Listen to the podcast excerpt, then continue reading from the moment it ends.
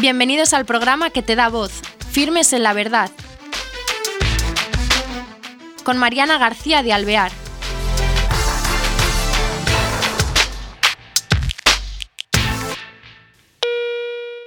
Hola queridos oyentes, bienvenidos a otro programa de Firmes en la Verdad. Hoy estamos conectados con Sudamérica, Perú, y con una persona que nos va a llevar de su mano para mostrarnos una página web que se llama Razones para Creer. Él es Rafael de la Piedra, que es eh, laico del sodalicio de vida cristiana consagrado de la sociedad en la vida apostólica y bueno, tiene estudios de licenciatura, de teología, de derecho canónico y nos va a contar por qué razón nace esta web de razones para creer. ¿Qué tal? ¿Cómo estás, Rafael? Muchísimas gracias, muy bien, contentísimo de poder compartir esta iniciativa con ustedes y bueno, a disposición. Ha sido una aventura muy interesante que quiero compartir en este tiempo que vamos a estar juntos de cómo surge y cuál es el, sentido de hacer algo con el corte que he querido que salga, ¿no? Eso, a ver, ¿cómo surge? La historia se remonta a varios años atrás. Yo viví en Brasil desde el año 87 hasta el año 98.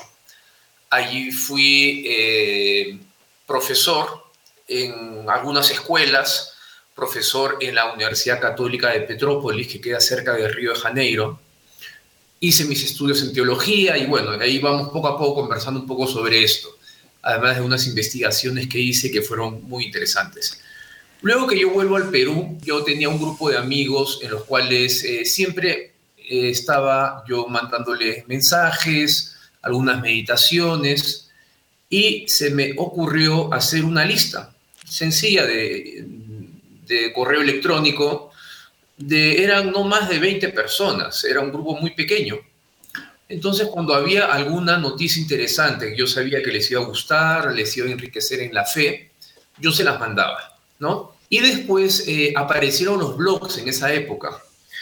Entonces yo comencé a pensar y dije, bueno, en vez de por qué no, eh, en vez de mandarles las noticias, ¿por qué no hago una, un blog sencillo? Era de realmente muy, pero muy sencillo de cosas que a mí me interesa compartir con ellos. Y así surgió la idea. Esto estamos hablando, repito, en año 98, finales 98, 99. O sea, que hace bastante ya.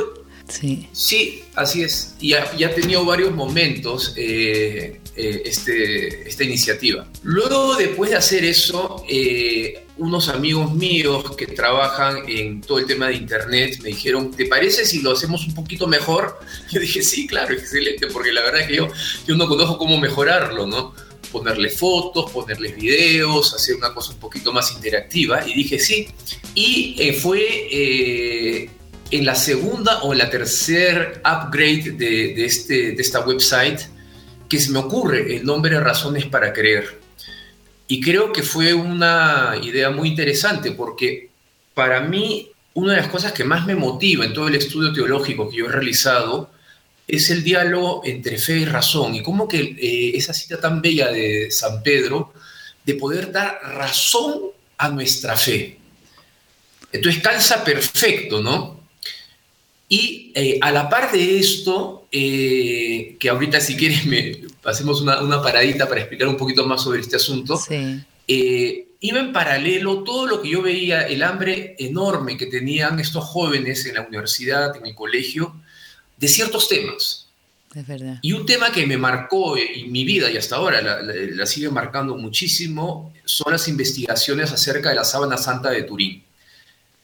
Porque veía yo el potencial de poder dialogar con la ciencia, poder dialogar con los jóvenes, poder dialogar desde la fe, desde la teología, la historia, arqueología, desde la sábana santa de Turín. Y fue el, ciertamente el tema de mi tesis de eh, maestría en teología.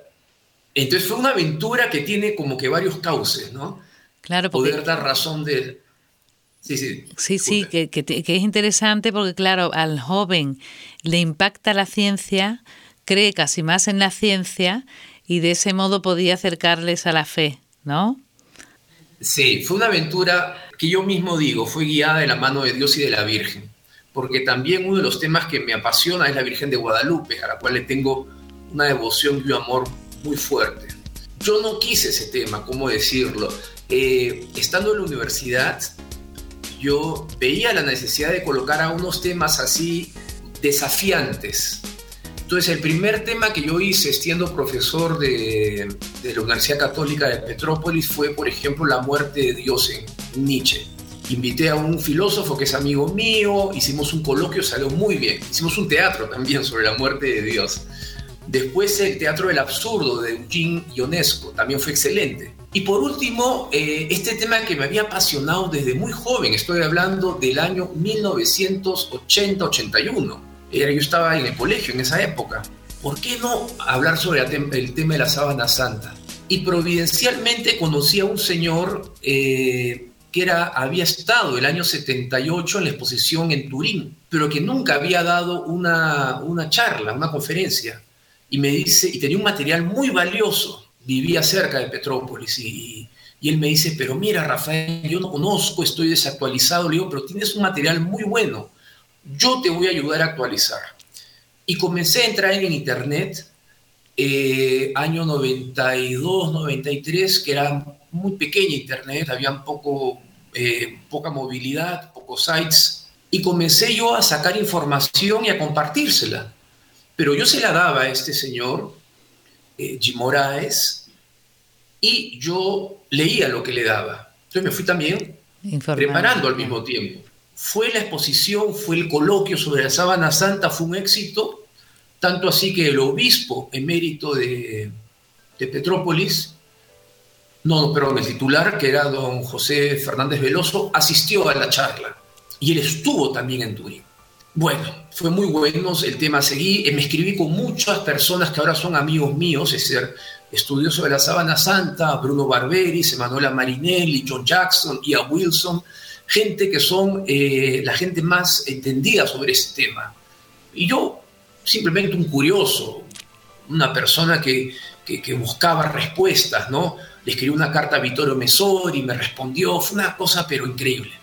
Yo vuelvo al Perú, termino los estudios de la licenciatura en teología y no sabía qué tema escribir, no tenía ni idea.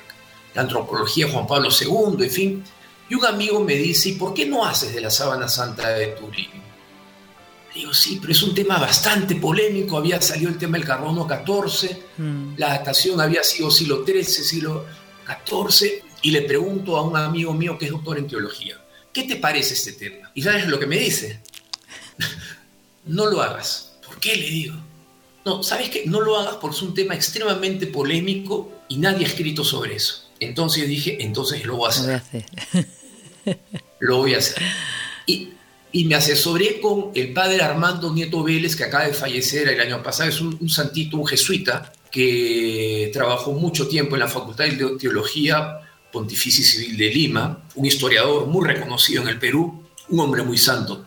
Y él también había tenido toda una aventura con la sábana santa cuando él terminó teología en Alemania, conociendo a un jesuita, el padre Bulls, que es un estudioso de la sábana santa, pero increíble, las cosas se fueron dando. Entonces comencé a estudiar este tema. Y estando yo en una comunidad a 200 kilómetros de Lima, celulares en ese tiempo eran celulares grandotes, lo apagué, recibo una llamada de, Brasil. El doctor Cardoso eh, me, me, llama y me dice, estoy organizando un congreso internacional de la sábana santa de Turín, año 2002. Y yo le digo, sí, yo sé, quiero invitarte. Y yo le digo, pero yo, yo no soy un estudioso, soy estoy buscando, estoy estudiando recién un poco el tema de la teología. Sí, por eso quiero invitarte. Y en ese congreso conocí a muchísima gente importante. Y ese fue el inicio de esta aventura, que son ahora mis amigos, estos señores, estos congresistas que fueron. Eh, fue el inicio de esta aventura para mí de la Sabana Santa. Entonces siempre para mí el tema de la fe y la razón ha estado muy, me ha, apelado muchísimo. Entonces razones para creer es uno de los frutos, no el único, pero un fruto que comenzó como algo muy personal y después lo fui compartiendo a las personas. Y yo decía, mira, yo voy a como que sentir lo que la gente necesita y colocar artículos, yo los coloco, la gran mayoría de los artículos no son míos, son simplemente ver en un site y colocarlo. Es una plataforma que tiene de todos los temas, desde cine, eh, cuestiones del Papa, cuestiones de vida, que ahora está muy, estamos muy en la batalla a favor de la vida y la familia, cuestiones, testimonios de gente famosa que vive su fe, etcétera, etcétera. Realmente es una aventura que yo mismo ni siquiera pensé que iba a hacer eh, tomar este rumbo, la verdad. O sea que lo que empezó por un blog se ha convertido en una plataforma que me imagino que visitarán muchísimas personas de todo el mundo, además, ¿no?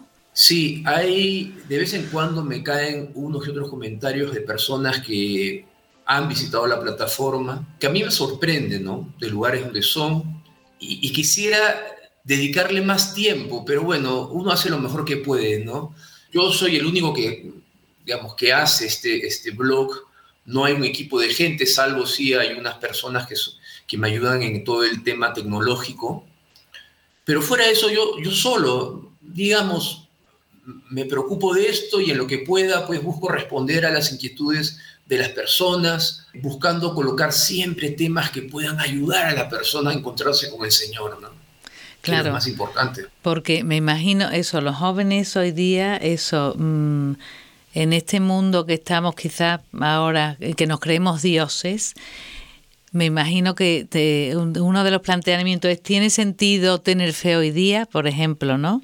Y ahí eh, usted lo que hace es poner en conexión sobre eso, por ejemplo, cómo buscar esas razones en su plataforma. Así es, y, creo que esa es una de las cosas que le da más sentido, ¿no? Por ejemplo, eh, hablar sobre la nueva era, hablar sobre los, las noticias eh, fake news acerca del Papa, hablar sobre cosas tan sencillas, por ejemplo, Keylor Navas ganó la, la Champions se cortó el cabello, ¿por qué? Porque quería solidarizarse con niños que estaban sufriendo cáncer. Son cosas bellas, humanas, también de fe, porque como decía eh, Benedicto XVI, nada del humano puede estar fuera de la fe, ¿no?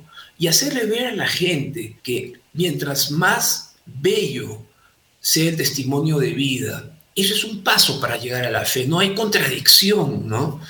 El, Papa Benedicto XVI tenía una frase tan hermosa que decía que eh, el lenguaje de Dios para el hombre son las matemáticas, una cosa, pero así me extraña. Y yo decía justamente la belleza de la música, la belleza del arte, la belleza de lo humano, creo que es un reflejo de esa huella de Dios en nosotros, que todavía está ahí, es latente. Y es cuestión de, yo sé, yo sé, yo, hay, hay, uno ve, por ejemplo, las noticias hoy en día y uno puede caer en un cierto pesimismo, ¿no? Hmm. Eh, atentados, eh, el, la poca, el poco valor que se le da a la vida humana, el aborto, la falta de identidad de la persona, ¿no? el tema de ideología de género, etcétera, etcétera. Pero yo soy convencido de que todavía la fe es esa lucecita que da una esperanza a la humanidad, ¿no? Y es cuestión de simplemente ver la realidad, pero no desde aquí, verla desde otra óptica, desde la óptica de Dios. Y claro, no es olvidar el mal y no es olvidar lo que existe en el mundo, al contrario, es verlo pues desde un ángulo un poco diferente, lo que le da un poco de esperanza, yo creo, a las personas. La gente necesita gritos eh, esperanza, los jóvenes, yo creo, en día están tan confundidos, necesitan luces. Y, y si podemos ser instrumentos del Señor, siervos inútiles del Señor en esta gran empresa, pues tenemos que hacerlo. Tenemos que hacerlo. Sí, y, pero mm, no sé yo si la gente joven, teniendo el título de Razones para Creer, que es muy atractivo, por otra parte, para los que tenemos fe, que siempre seguimos buscando respuestas. Pero los jóvenes de la sociedad actual mm, visitan esta plataforma. ¿Usted cree que, eh, que se paran a pensar, bueno, sí porque está muy esperanzado, pero me comprende que realmente llega a ellos? Es una, es una buena pregunta eh, que yo no puedo responder porque no puedo calcular la llegada que tiene. Sí puedo ver que a la cantidad de gente que llega, llega, a tales y tales países, hay mucha gente de España que ve la, la plataforma, hay gente latina porque está en castellano. Hice la opción de colocarlo solo en español porque eh, quería que era un público al cual yo quería llegar. ¿no? Hay latinos en Estados Unidos, hay mucha gente de Latinoamérica y yo creo que, bueno, hace su trabajo. Claro. Yo creo que para los jóvenes siempre es un desafío esa búsqueda de la verdad, esa búsqueda de la fe, el sentido de la fe, ¿no? Yo, yo creo que sí, no, no le, le, mentiría exactamente si, si no sé a, cuántos jóvenes llegan, ¿no? Yo sé que llega a la juventud, eh, yo sé que hay un retorno, pero bueno, es Dios que hace, va haciendo su trabajo, digamos. Claro, yo me imagino que con las universidades que ha estado relacionado eh, tiene especial contacto, ¿no? Me imagino, y le seguirán con más asiduidad.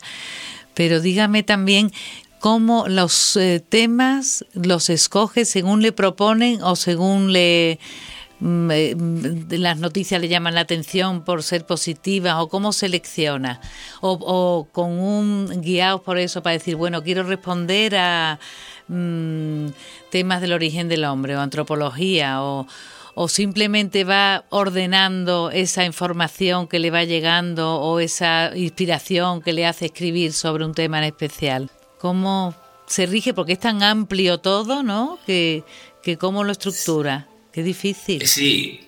Yo cuando estuve hablando hace unos años atrás, creo que hace unos cuatro años atrás, con un amigo que tiene un blog y tiene un blog muy interesante,